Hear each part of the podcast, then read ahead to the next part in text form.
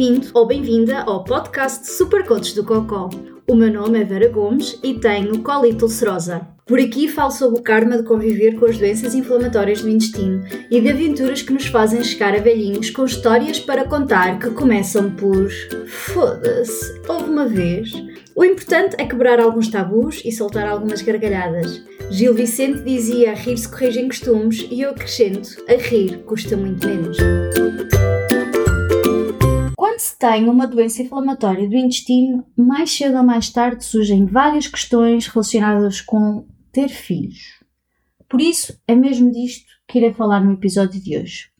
As doenças inflamatórias do intestino, sendo doenças crónicas que afetam tanto homens como mulheres, quando ainda são jovens e no auge da sua vida reprodutiva, é natural que traga muitas perguntas sobre fertilidade, gravidez, amamentação, questões relacionadas com a medicação, se é prejudicial ou não, o efeito da gravidez na doença e vice-versa, o efeito da doença no bebê e até a possibilidade de passar a doença aos filhos. Tudo questões mais que legítimas e que tentarei dar resposta dentro do que me é possível.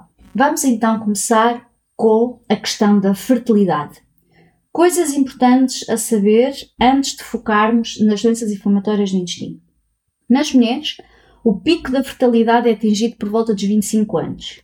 O índice de fertilidade continua ali a bater ferros até aos 30, dos 30 aos 35 há um ligeiro declínio e a partir dos 35 cai a pico até atingir o nível zero, isto é, a menopausa, que pode acontecer ali alguns entre os 41 e os 59 anos, ok?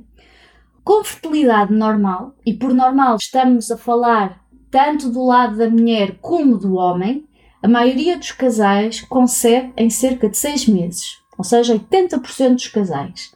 Sendo que ao fim de um ano de relações desprotegidas, cerca de 85% dos casais conseguem uma gravidez. Metade dos casais que não concebeu ao fim de um ano conseguirá fazê-lo em cerca de 3 anos, ok? Contudo, coisas importantes a saber. É aconselhado que, caso um casal, ao fim de 12 meses, ainda não tenha conseguido engravidar, então é a altura de procurar ajuda.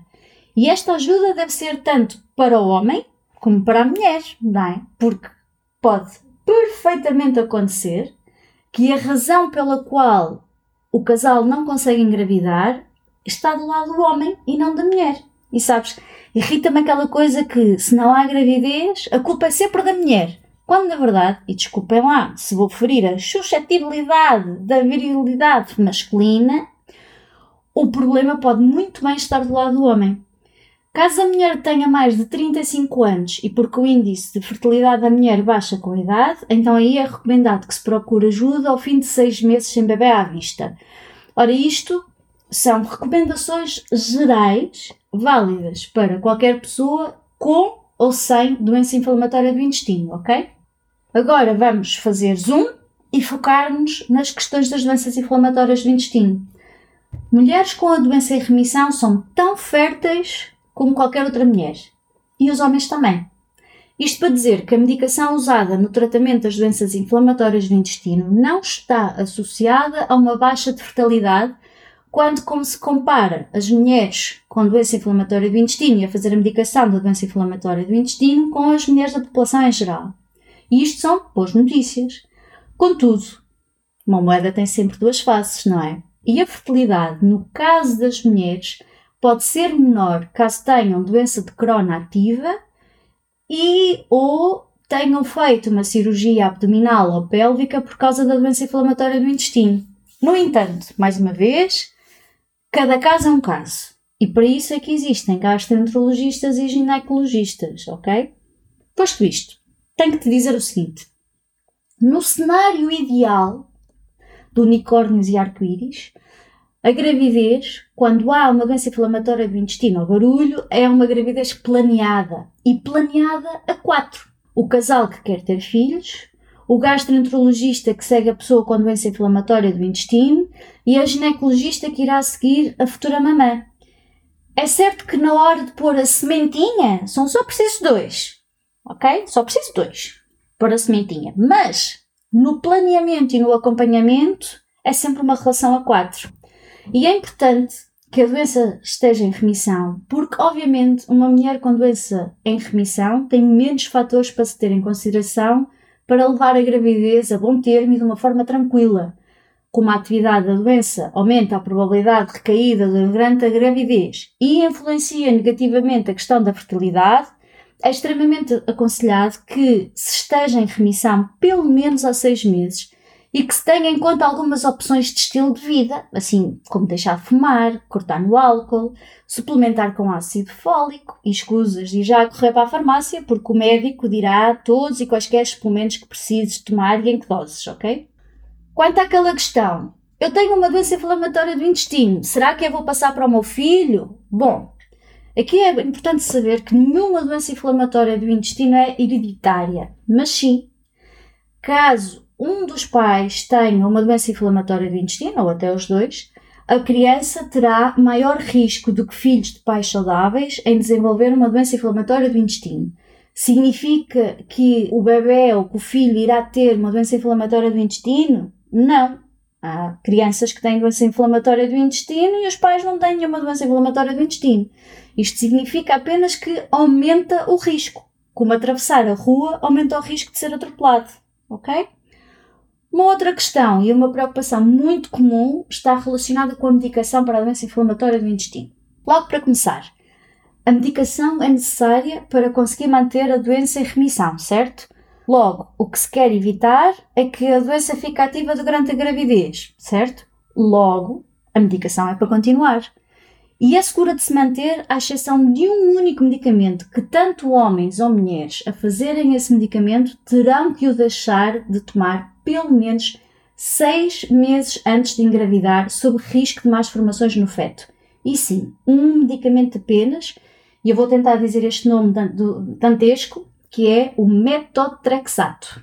Mas mais uma vez, será o gastro que irá gerir esta parte da medicação antes, durante e após a gravidez, tendo em conta as possíveis indicações do ginecologista ou do obstetra.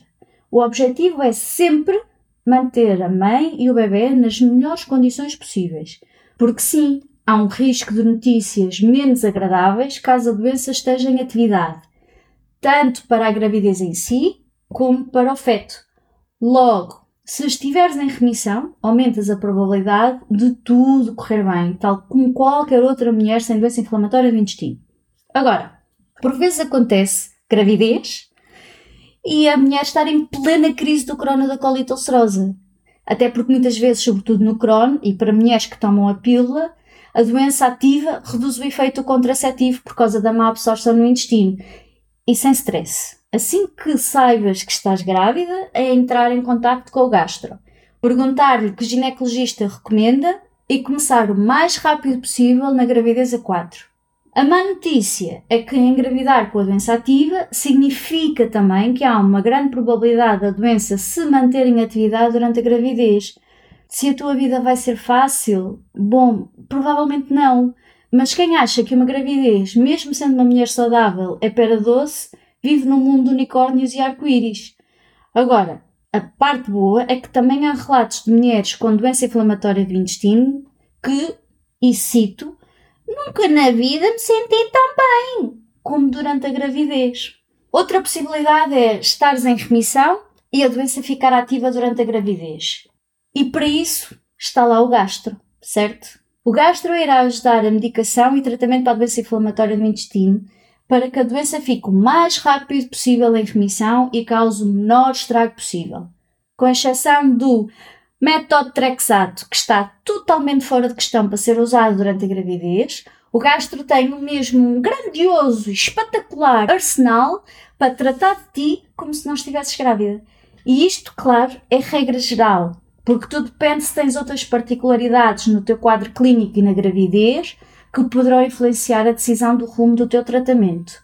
E claro, caso a doença fique ativa, poderá haver a necessidade de fazer uma colonoscopia, e bom, aqui convém saberes que uma colonoscopia só é feita se tiver mesmo que ser, independentemente de haver gravidez ou não. E claro que o médico terá atenção caso saiba que estás grávida. Por exemplo, ele pode adiar a colonoscopia para o segundo trimestre de gravidez e evitar fazer no primeiro trimestre.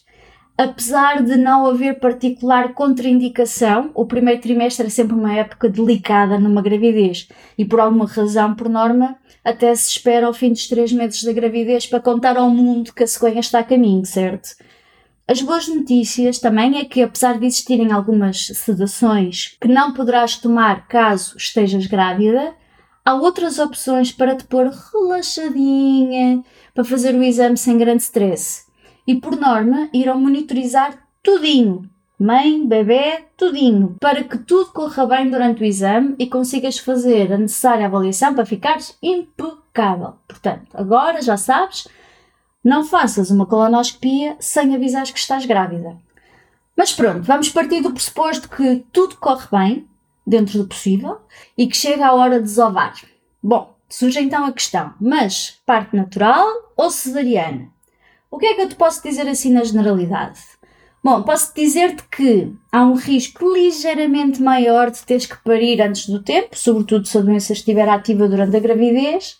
Posso te dizer que também há tendência para os bebés serem ligeiramente mais pequenos. Quer isto dizer que tens que te preocupar? Nada disso. O teu bebê tem tanta probabilidade de ser saudável como qualquer outra gravidez. Cesariana ou parto natural.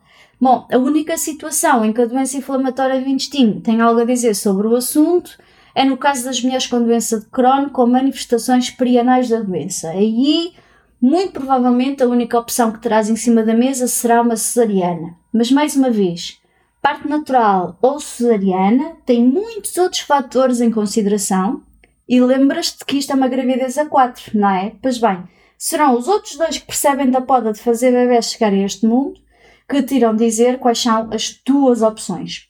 Isto para dizer que, salvo raras exceções, uma mulher com doença inflamatória do intestino tem tanta probabilidade como qualquer outra mulher de ter um parto natural. Mas, mais uma vez, garante que o teu obstetra sabe que tens uma doença inflamatória do intestino.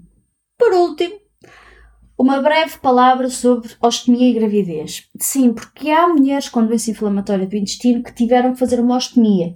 E, portanto, tudo o que eu disse até agora sobre doença inflamatória do intestino também se aplica neste caso.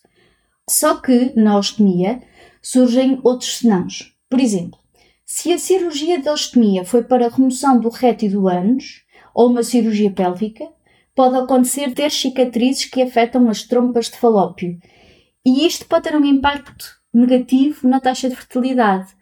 Nos dias em que correm com as cirurgias laparoscópicas, aquelas que fazem tudo através do buraquinho tipo buraco da fechadura, esta questão tem sido menos problemática para as mulheres com ostomia que querem engravidar. Muito provavelmente, e mais uma vez, irá depender do caso de cada um, poderás não poder fazer uma cesariana e teres que fazer um parto natural. O estômago poderá também sofrer alguma alteração de tamanho ou mesmo bloquear consoante a barriga comece a crescer. Mas depois volta tudo ao normal depois do parto, ok? A boa notícia é que, por norma, durante a gravidez, a não ser que haja outro tipo de complicações, a ostomia não te impede de ter uma gravidez sem sobressaltos. Já fomos juntos na viagem desde a concepção, durante e mandar o puto cá para fora, e agora o puto está cá fora e a berrar, surgem as questões relacionadas com a amamentação. Como eu não quero mandar nas mamas de ninguém, o que direi aqui é meramente informativo e depois cada uma faça com as mamas dela aquilo que bem entender. A amamentação exclusiva, ou seja, apenas leite materno, é recomendada pela Organização Mundial de Saúde aí até aos 6 meses de vida do bebê. Amamentar e introdução de alimentos sólidos é melhor para bebés a partir dos 6 meses. Certo? Pronto. Então, alguns estudos sugerem que a amamentação pode proteger contra o início precoce da doença de cronicolite em filhos de mães com doença de cronicolite. Mas, certezas, certezas, só que vamos todos morrer e que não fica cá ninguém para a semente, não é? Portanto, amamentar enquanto estiveres a tomar os medicamentos para cronicolite dependerá de qual medicamento que estás a tomar, obviamente, se ele passa para o leite materno e do que se sabe sobre os possíveis efeitos no bebê, certo? A maioria dos medicamentos usados para tratar a doença de Crohn ou colite são provavelmente seguros para uso durante a amamentação. Claro que muitas empresas farmacêuticas aconselham cautela em parte porque não se sabe muito sobre os efeitos a longo prazo do medicamento, né? porque é extremamente difícil realizar testes em mães que amamentam, e também é assim para se protegerem de alguns problemas legais. Agora, ainda assim, pode ser possível amamentar e, portanto, conversa com o teu médico, tanto com o obstetra como pediatra, como gastro, sobre quaisquer problemas prováveis com a tua medicação e a amamentação.